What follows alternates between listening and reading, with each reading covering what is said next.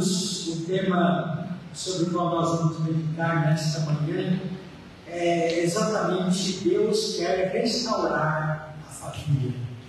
Deus quer restaurar a família. E nós vamos usar dois textos da palavra. O primeiro deles, Malaquias capítulo 4, versículo 6, né? Normalmente nós temos Malaquias para falar de dízimo, né? Hoje nós vamos ler Malaquias para falar de família. O último versículo do livro do profeta Malaquias, é, capítulo 4, versículo 6, ele converterá o coração dos pais aos filhos e o coração dos filhos a seus pais, para que eu não venha e fira a terra com maldição. Repetindo, ele converterá o coração dos pais aos filhos, o coração dos filhos a seus pais, para que eu não venha fira a terra com maldição. E Lucas, capítulo 1, versículo 17, né, que é o cumprimento desta profecia, Lucas capítulo 1, verso 17, onde a palavra de Deus diz assim: irá diante do Senhor no espírito e poder de Elias para converter o coração dos pais aos filhos, converter os desobedientes à prudência dos justos e habilitar para o Senhor um povo preparado. Lucas capítulo 1, verso 17. Curvemos as nossas cabeças mais uma vez em oração. Senhor Deus e Pai, acabamos de ver a tua palavra Sabemos que ela é viva e eficaz, mais penetrante do que uma espada de dois gumes. É apto, ó Deus, para nos dar discernimento acerca do teu querer da tua vontade. Ó Deus, que esta palavra fale ao nosso coração nesta manhã. Sejamos despertados, ó Deus, para os seus ensinos e que possamos, ó Deus, aplicá-los à nossa vida, né, Pai? Fica conosco e dá-nos a tua bênção. Fale aos nossos corações, queremos ouvir a tua voz esconda-nos atrás da tua cruz e manifesta através do abrir da nossa boca o teu querer. Fica conosco, Senhor. É o nosso pedido agradecido em nome de Jesus. Amém. Mas quando nós pensamos em família, né, nós temos um início maravilhoso retratado pela palavra do Senhor família, de acordo com o ensinamento da palavra, foi criada por Deus. Gênesis capítulo 1, 27 diz: Criou Deus, pois o homem, a sua imagem, a imagem que Deus o criou, homem e mulher os criou. Está criada a família. E a família gozava da mais perfeita harmonia harmonia entre ambos, harmonia do casal com as coisas sobre as quais eles exerciam né, domínio, autoridade e harmonia do casal com o Criador, que era exatamente a fonte de todas as demais harmonias, ou seja, os nossos pais tinham acesso direto ao Criador. Mas veio a queda, e com a queda dos nossos primeiros pais, essa harmonia toda foi quebrada, e todas as coisas foram afetadas, toda a harmonia foi perdida. Gênesis capítulo 3, verso 18, traduz bem as palavras que Deus dirige a Adão depois desse episódio. Até mesmo a terra será amaldiçoada por sua causa. Olha o que o pecado fez com a terra, né? com a espécie humana. Se o relato bíblico parasse por aqui, só nos restaria chorar, lamentar e curtir o sofrimento. Por quê? Porque não havia nada mais para ser feito.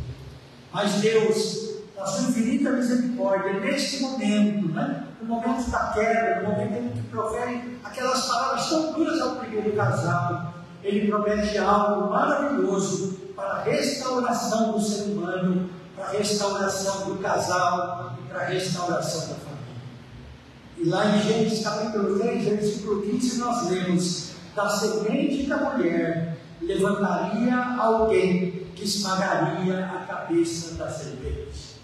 E esse alguém é Jesus Cristo. Em Gênesis 12, 13, nós temos ainda a promessa que Deus faz a Abraão, resumindo na expressão: em ti serão benditas todas as famílias da terra. E essa promessa se cumpre também de forma plena em Jesus Cristo, que veio, deu a sua vida por nós, nos perdoando os pecados, nos libertando da escravidão do pecado e nos dando a salvação eterna. Louvado seja Deus por esta obra gloriosa em nosso favor. E isso fez com que tudo fosse restaurado, né? ou seja, a partir de Cristo tudo pode ser restaurado à condição perdida, à condição antiga. Em Cristo passamos a ter, passamos a ter a possibilidade da paz com Deus, como pessoa, como casal, como família. Só através de Cristo nós podemos ser restauradas aquelas coisas pelos nossos primeiros pais. E o livro do profeta Malaquias, amados, o último do Antigo Testamento, foi escrito após o exílio, babilônico, né? que nós estamos tratando ali no livro de Neemias, estudado na escola dominical. O templo já tinha sido levantado, o muro ao redor de Jerusalém não foi reconstruído, e essas Neemias já haviam cumprido as missões para as quais Deus os chamara, desse restabelecimento do povo lá em Jerusalém. Mas os anos se passam e o povo de Deus não enxerga as mudanças significativas operadas pelos profetas, anunciadas e operadas pelos profetas. E o povo de Deus vive novamente uma profunda crise moral e espiritual. O povo se afastara de Deus e não observava mais os seus ensinos. Quando nós lembramos da oração de Neemias, né? ele faz confissão daquilo que o povo havia feito no passado. Pois bem, agora era um povo que se estabelecera novamente na terra, que está repetindo os mesmos erros do passado. O povo se afastara de Deus, não observava seus ensinos. Os sacerdotes profanavam o templo, oferecendo coisas impuras ao Senhor. A infidelidade conjugal se proliferava. Naquele texto que fala dos dízimos, nós temos ali uma menção clara a respeito dessa situação moral da sociedade. Mas a mensagem do profeta Malaquias era uma mensagem de esperança. Mensagem de esperança para quem se arrependesse novamente e voltasse a Deus. Entretanto, era duro demais para aqueles que continuassem na desobediência. Castigue a terra com maldição, foram as palavras usadas pelo profeta. Essa foi a última profecia do Antigo Testamento. Mateus né? Malaquias capítulo 4, versículo 6. E aí nós temos um hiato de 400 anos até o Novo Testamento.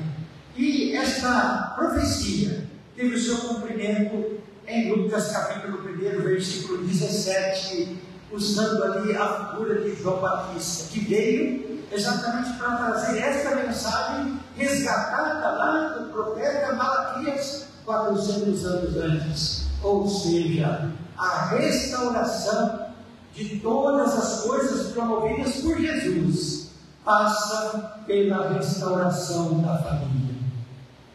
Amados, como está a família em nosso tempo? A família em nosso tempo tem sido alvo né, é de guerras, de, de críticas, de uma série de investidas contra ela, de todas as ordens, de todas as maneiras. Talvez nós vivamos num país né, onde isso seja muito evidente, muito claro. Querem destruir a família. Parece que hoje as autoridades não trabalham mais a favor da família, mas trabalham contra a família. E nós sabemos que a família, como eu disse no início, é a criação de Deus. Ela experimentou um momento maravilhoso. E através de Cristo Ele quer restaurar esse momento para nós eu sei que de forma ainda é, imperfeita, mas caminhando para a eternidade, experimentaremos a perfeição novamente perdida lá no Éden.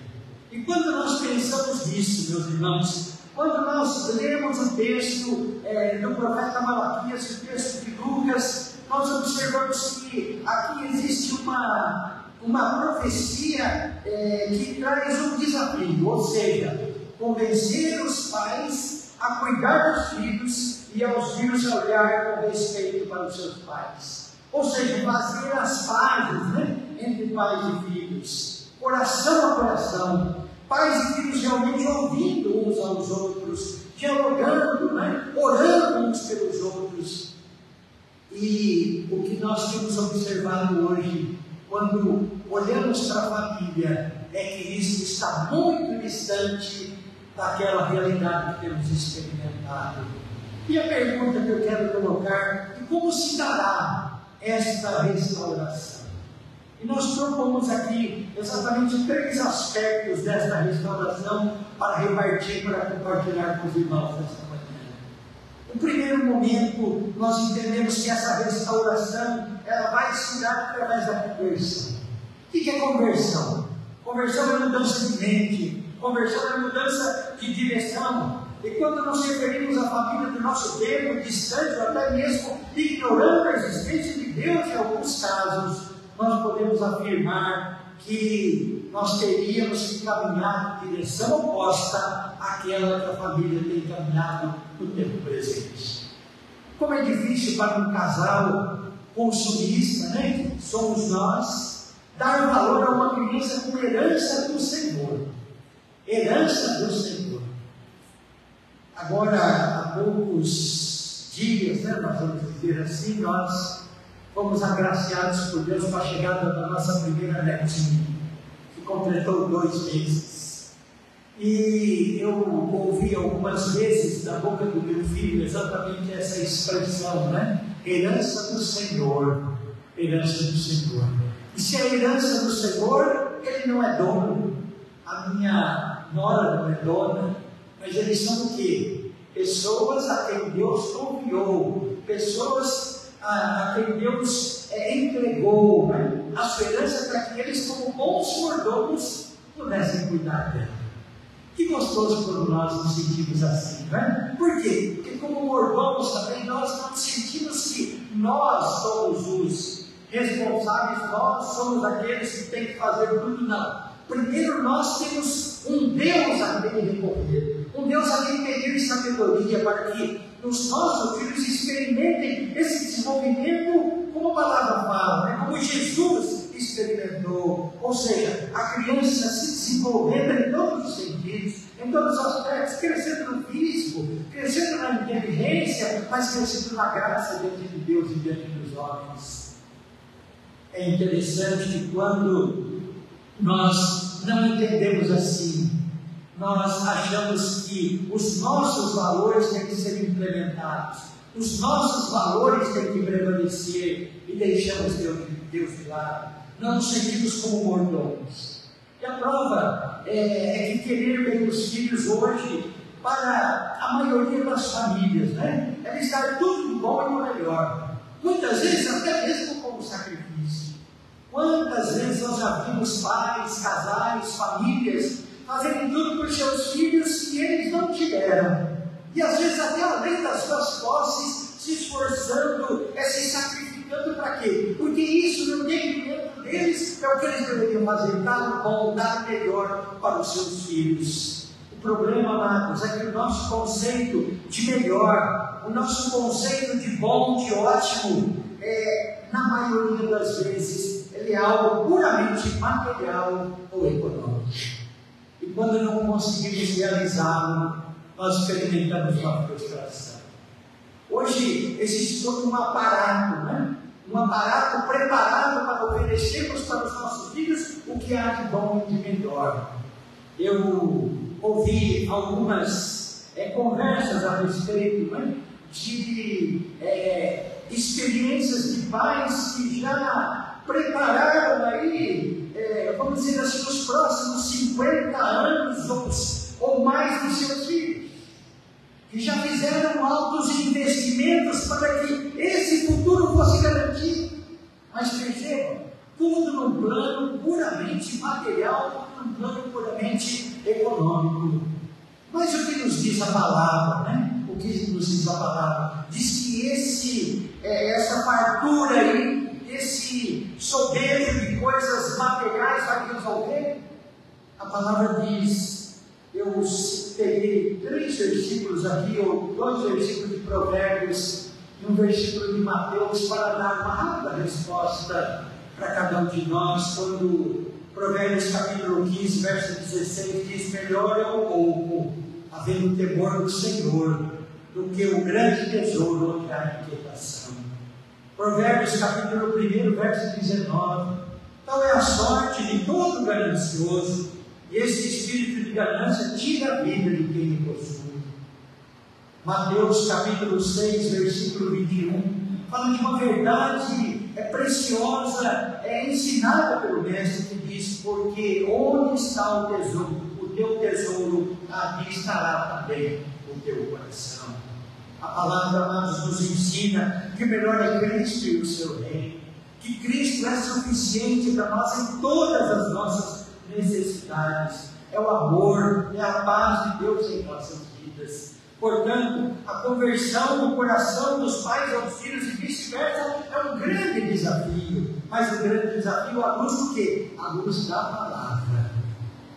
Hoje nós estamos tentando fazer isso usando as nossas armas, usando os nossos recursos, usando o nosso desenvolvimento, a nossa tecnologia e outros recursos mais. E temos esquecido deste que é o único recurso que dura eternamente.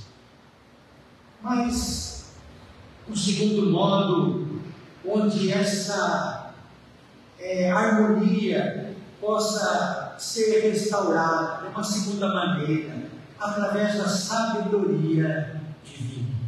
Sabedoria. Essa palavra é muito usada em nosso tempo. Mas a palavra fala de sabedoria que tem como base o temor do Senhor. Se nós lembrarmos o texto que repetimos ainda há pouco, na leitura do Salmo de número 111, né? Nós lemos todos juntos, a uma voz, de uma forma muito bonita. A leitura ficou muito é, é, impactante mesmo ouvindo aquela leitura de todos juntos. Ela diz: O temor do Senhor é o princípio da sabedoria. Revela a prudência a todos que praticam, o seu louvor permanece para sempre. Amados, não somos contra o saber, o estudar, o conhecer, o se desenvolver intelectualmente, mas tudo isso tem que estar subordinado como filho de Deus ao saber maior que é o conhecimento de Deus. Que adianta o homem granjear o mundo inteiro, que adianta o homem granjear toda a sabedoria, todos os recursos e perder a sua mão? Em Provérbios capítulo 2, versículo 3, nós temos descrições claras e objetivas de como buscar tal sabedoria. Capítulo 2, versículo 7 diz: Ele reserva a verdadeira sabedoria para os retos. Versículo, capítulo 3, versículo 5: Não devemos nos firmar no nosso próprio conhecimento. Falando um pouquinho desse texto, quando nós amadurecemos, sabe? Quando nós somos mais experientes, nós corremos um risco muito sério de passar a confiar mais em nós mesmos, mais em nossa experiência. E o que acabou ocorrendo? Acabamos prescindindo, prescindindo daquele conhecimento maior que é o conhecimento do Senhor. Portanto, independente da idade que tenhamos, independente da experiência que tenhamos grandeado, nós precisamos submeter tudo isso à sabedoria do alto, à sabedoria que vem do Senhor. Eu tenho um carinho, um profundo respeito pelos meus pais. Muitas coisas eles nos legaram são coisas preciosas, mas meus pais eram humanos. Meus pais também cometeram falhas. Meus pais também erraram.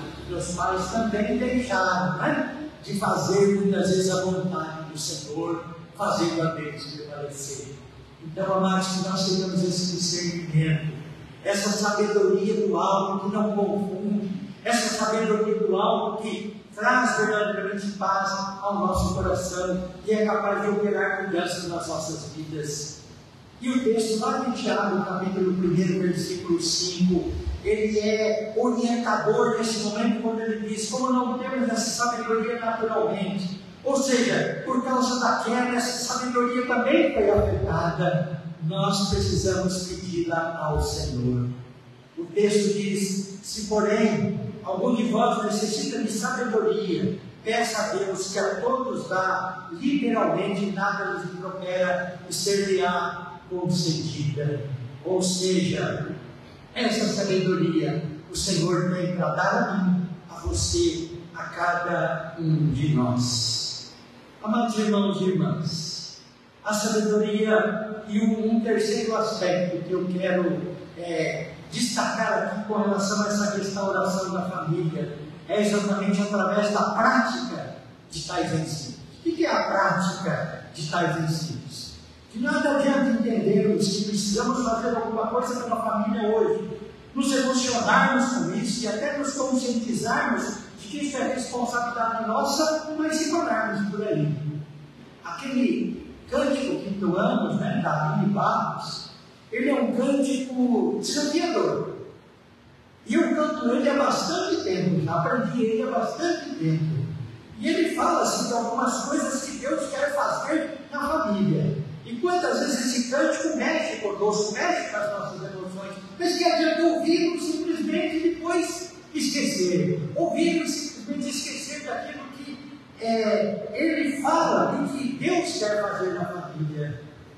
O texto bíblico diz que o homem sabe nas palavras de Jesus, não é aquele que apenas ouve, mas é aquele que ouve e pratica as minhas palavras. Isso é tão sério no ensinamento de Jesus, que ele diz que aquele que ouve e pratica é aquele que constrói a sua casa sobre a rocha. Aquele que ouve e não pratica, constrói a sua casa sobre a areia. Ou seja, vive se iludindo, né? pensa, deseja, mas para por aí. A prática não tem ocorrido. Não basta afirmar ou declarar, como muitos gostam de dizer. Eu não gosto até nem de usar a palavra declarar. Por quê? Porque essa palavra ficou tão é, em moda, né? essa palavra ficou tão. É, é, parece que é a, a, palavra dos crentes, né? Que crente declara tudo, declara tudo. Agora, declarar só não resolve absolutamente nada. Afirmar só não resolve absolutamente nada. Não adianta eu declarar que a família precisa ser restaurada. Não adianta eu profetizar que a família deve ser restaurada. E que, para tanto, é, precisamos, ou seja, para tanto, nós precisamos do quê? Dessa sabedoria de Ela, nada disso vai acontecer. Se não rogarmos a Deus que mude os nossos corações, mude as atitudes dos pais em relação aos filhos e a atitude dos filhos em relação aos pais, sabemos que nada disso vai acontecer. Isso não ocorre num passe de mágica, isso não ocorre num desejo simplesmente que nutrimos em nossos corações. Nós precisamos, como filhos de Deus, ser convencidos transformados pela ação do Espírito Santo para que sejamos levados à ação. E o que é esta ação? Esta ação é o Espírito Santo de Deus agindo em nós. Agindo em nós. E eu quero concluir com alguns desafios. Amados, nosso tema é uma afirmação. Deus quer restaurar a família, pois Ele nos ama. E tem o melhor para nós como pessoa, como casal, como família. E diante dela, né, diante dessa promessa, nós podemos dizer amém. Que assim seja, Senhor, que se cumpra. Mas uma perguntinha eu quero deixar no coração de cada um dos irmãos e irmãs nesta manhã. E nós queremos verdadeiramente esta bênção do Senhor?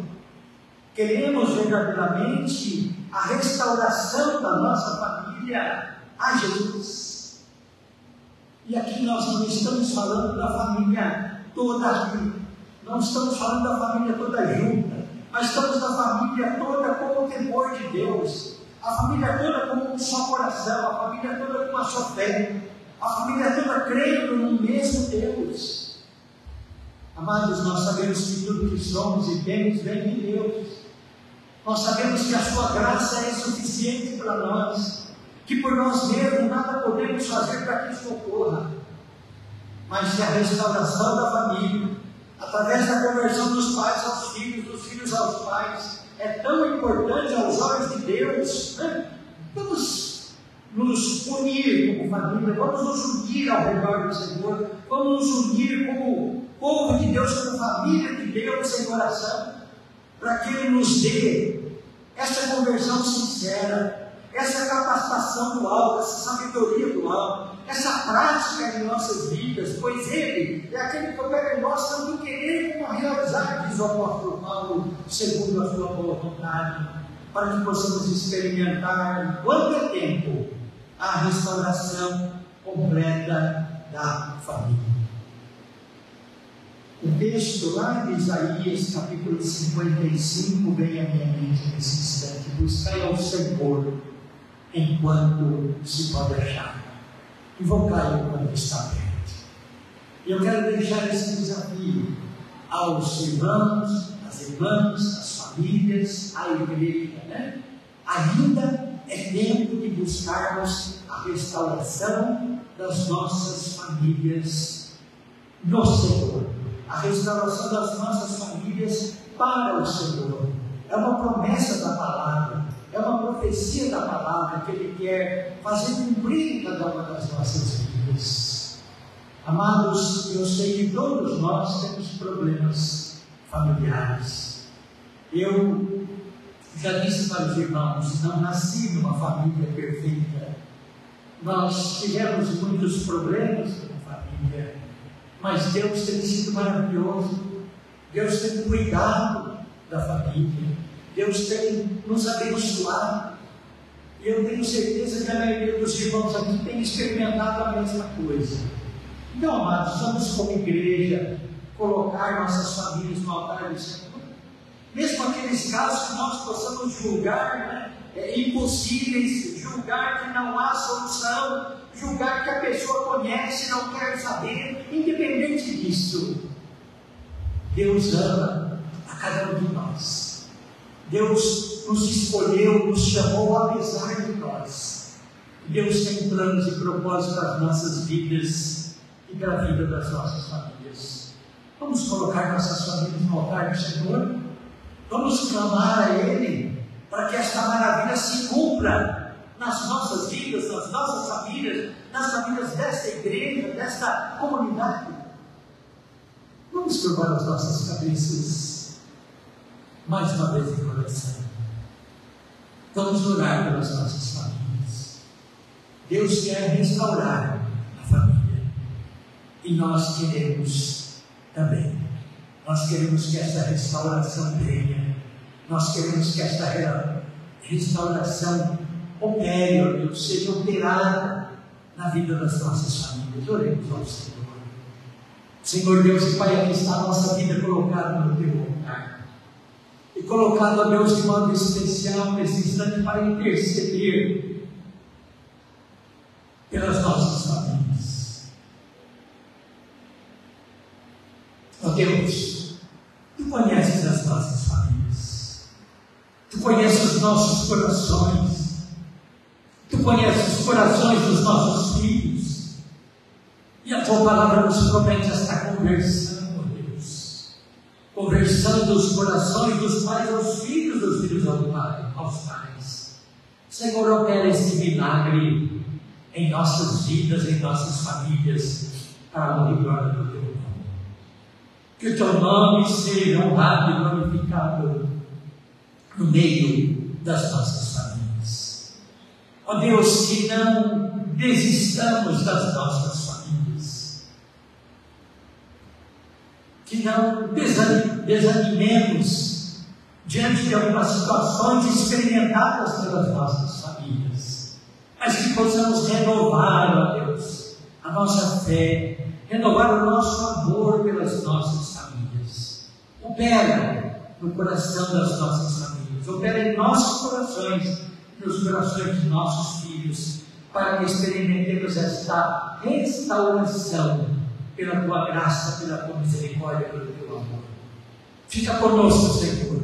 Abençoe as nossas famílias. Nós oramos agradecidos em nome de Jesus.